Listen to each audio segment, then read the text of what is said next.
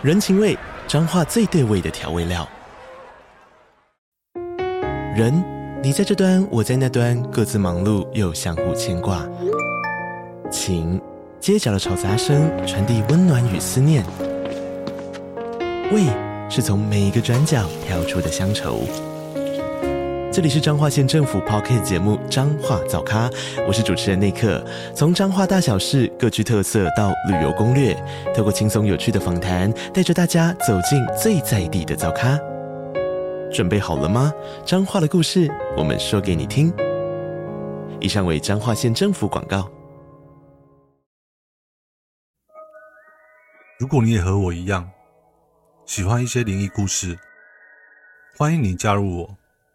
我的鬼话连篇，你不听不可。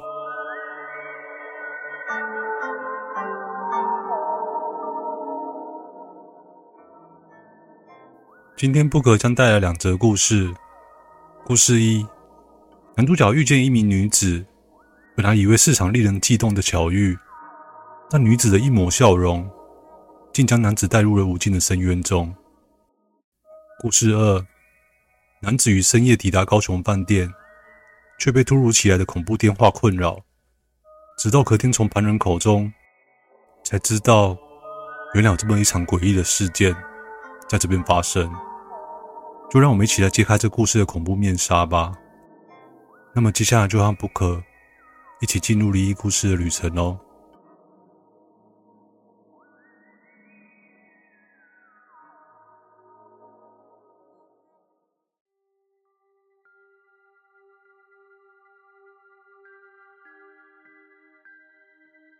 故事一：月台边的妙龄女子。阿伟拖着疲惫不堪的身体走进月台，夜有点深了，月台上的人潮也已经渐渐散去，只剩下零星的几个人散落在月台的四处。阿伟找了一处旁边没有人的椅子坐了下来，坐下来后，点起手中的香烟，低着头。一口接一口的抽着，烟雾迅速的在阿伟眼前弥漫开来。过了许久，阿伟抬起头来，忽然看见眼前约三公尺处站着一个打扮入时、身材姣好的年轻女子。这名年轻女子时而东张西望，时而低头不语。阿伟看到后，本已疲惫的精神为之一振，心中顿时雀跃不已。此后视线就再也离不开这名女子了。这名女子或许是感受到来自身后的一股灼热目光，便慢慢的转过身，接着和阿伟四目相接，然后微微一笑，那是一个挑逗意味极浓的笑容。对于这突如其来的笑容，阿伟显得有些意外。不过想想其实也没什么了不起，这种戏码城市里早已屡见不鲜了。阿伟起身，走到年轻女子身边。不过两人彼此之间并无多做交谈，只是并肩坐着，一起等待列车进站。等待时，阿伟有意无意地用肩膀触碰着女子，而这名女子也并无闪躲之意。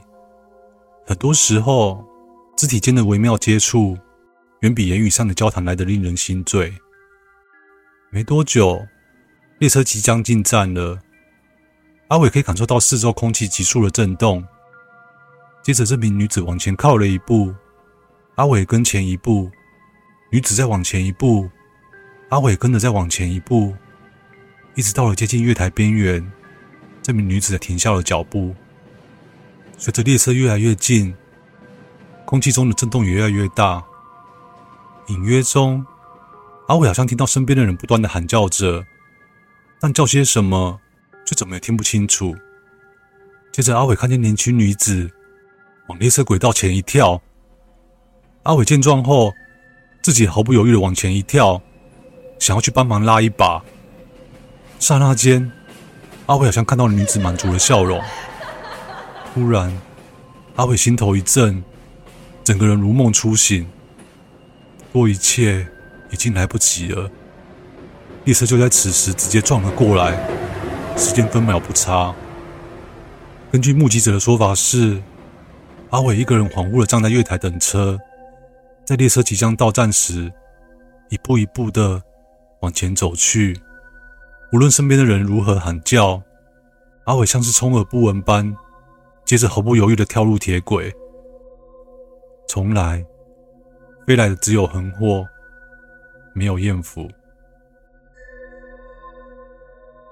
故事二：高雄饭店的午夜电话。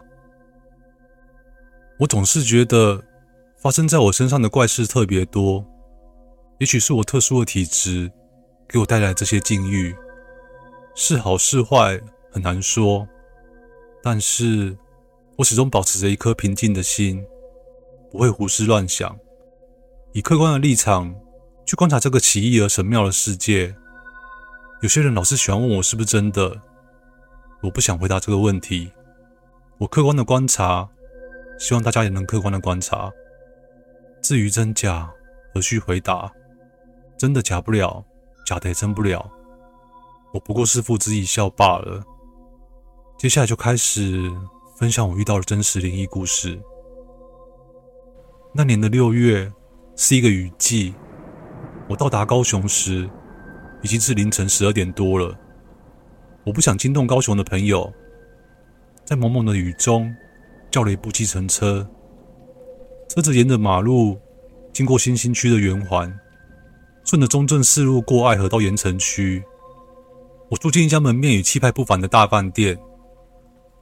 此时的雨仍然下着。没有停歇的意思。我看了看手上的手表，已经凌晨一点多了。我疲累的打着哈欠，乘坐了电梯。服务生帮我开了五零二号房间的门，替我倒了一杯茶，然后便离开了。长途坐车的疲累很快的侵袭全身。我找出沐浴替换的衣服，接着打开浴室的门。就在这个时候。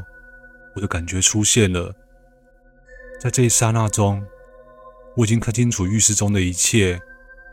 我看见水龙头在喷水，浴缸的水半满，然后在浴缸内还有一具女尸的幻影。我甚至在这一刹那当中，看见那个幻影女尸，在长长的睫毛掩盖下的清亮大眼睛，瞪着我一直看。然而，这个景象不过是几秒钟而已。很快，这个幻影就全部不见了。等我再回神仔细看时，浴室里的水龙头根本就没有滴水，浴缸里面也都是干的。虽然那女尸的幻影不见了，但是她明亮的眼神却留在我脑海中。刚刚的女生好美哦，我心中暗自这么想着。我并没有退出浴室，我仍然把门关上，拉下窗帘。把洗脸盆的水装满，用洗脸盆的水沐浴，然后用浴巾擦干身子，换上干净的衣服，接着一股脑的躺在那柔软的床上。我不否认，我的心中对刚刚那个景象是仍有残存那么一点点阴影。这也就是我没有用水龙头淋浴，还没有使用浴缸的原因。就在我洗完澡倒头休息没多久，大约是凌晨两点左右吧。我被一阵电话的铃声吵醒。喂，我喊了一声，有气无力的。电话中传来一阵很温柔的女生声音：“请问你是卢先生吗？”“对，请问你是？”我心想：“今晚到高雄，没有人知道我来啊，这个人是谁啊？”接着电话中的女生便说。我是徐小雷，艺名叫蕾蕾。接着便是一串娇羞的笑声。我一听到艺名叫蕾蕾，才有点恍然大悟。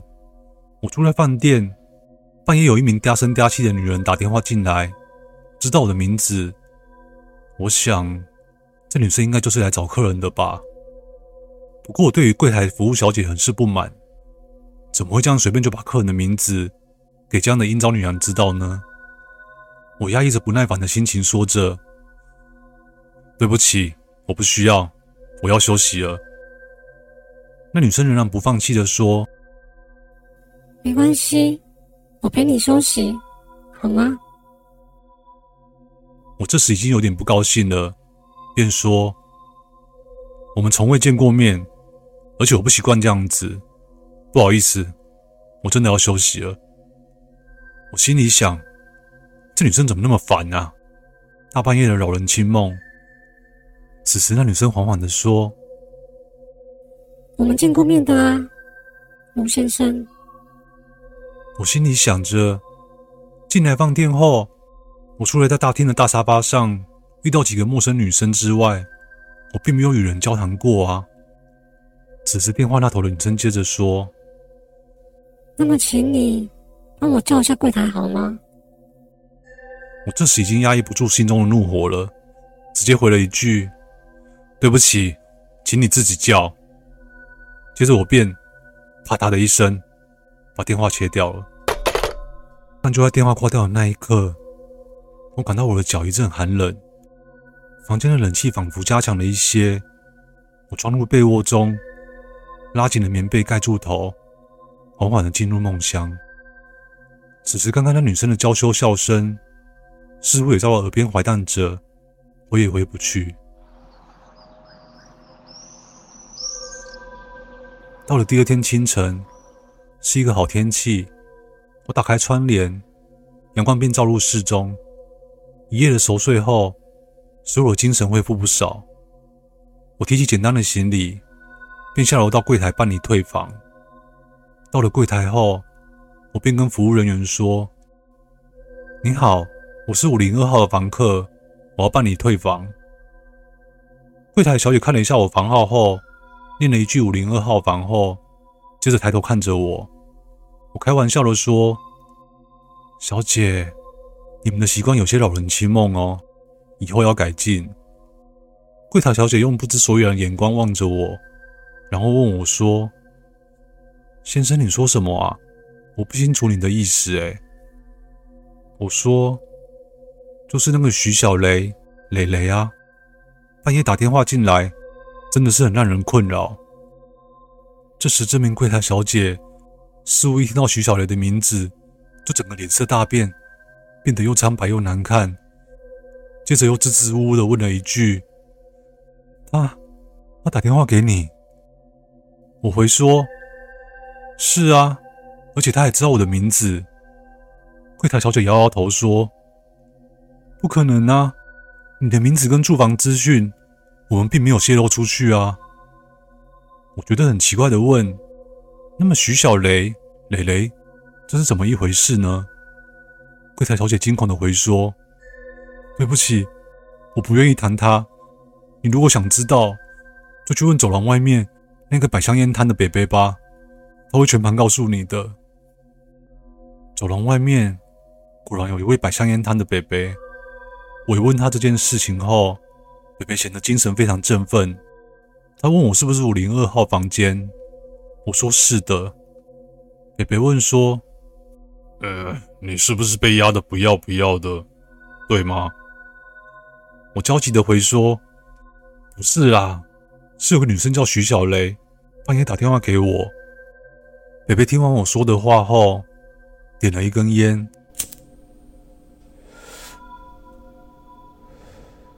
便缓缓的到来。徐小雷是一位很美丽的酒家女，有人叫她十六番，因为她在某大酒家当番，排名十六号。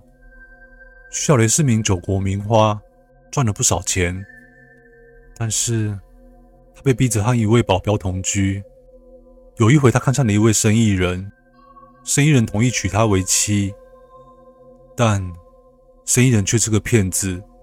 骗走了他的积蓄，而后续保镖逼他当妓女，他被骗后又痛不欲生，顿时觉得人生失去希望，之后便服药自尽在五零二号房中。我颤抖地问说：“那那是在浴室里面自尽的吗？”北北说：“对的，就躺在浴缸中。那天围了很多人，我也跑上去看。”可怜啊，真是可怜！年纪那么轻，死也死得这么不瞑目的。据说五零二号房从此不干净，只要有人入住，便会不停的做噩梦。还会被压得吱吱叫。听完北北说完后，我陷入了沉思。这个徐小雷会永远待在五零二号房中吗？他为什么要欺负陌生的旅客呢？擦干你的水，自叹情再走吧。希望你去寻找另一个属于你自己的空间。故事说完了。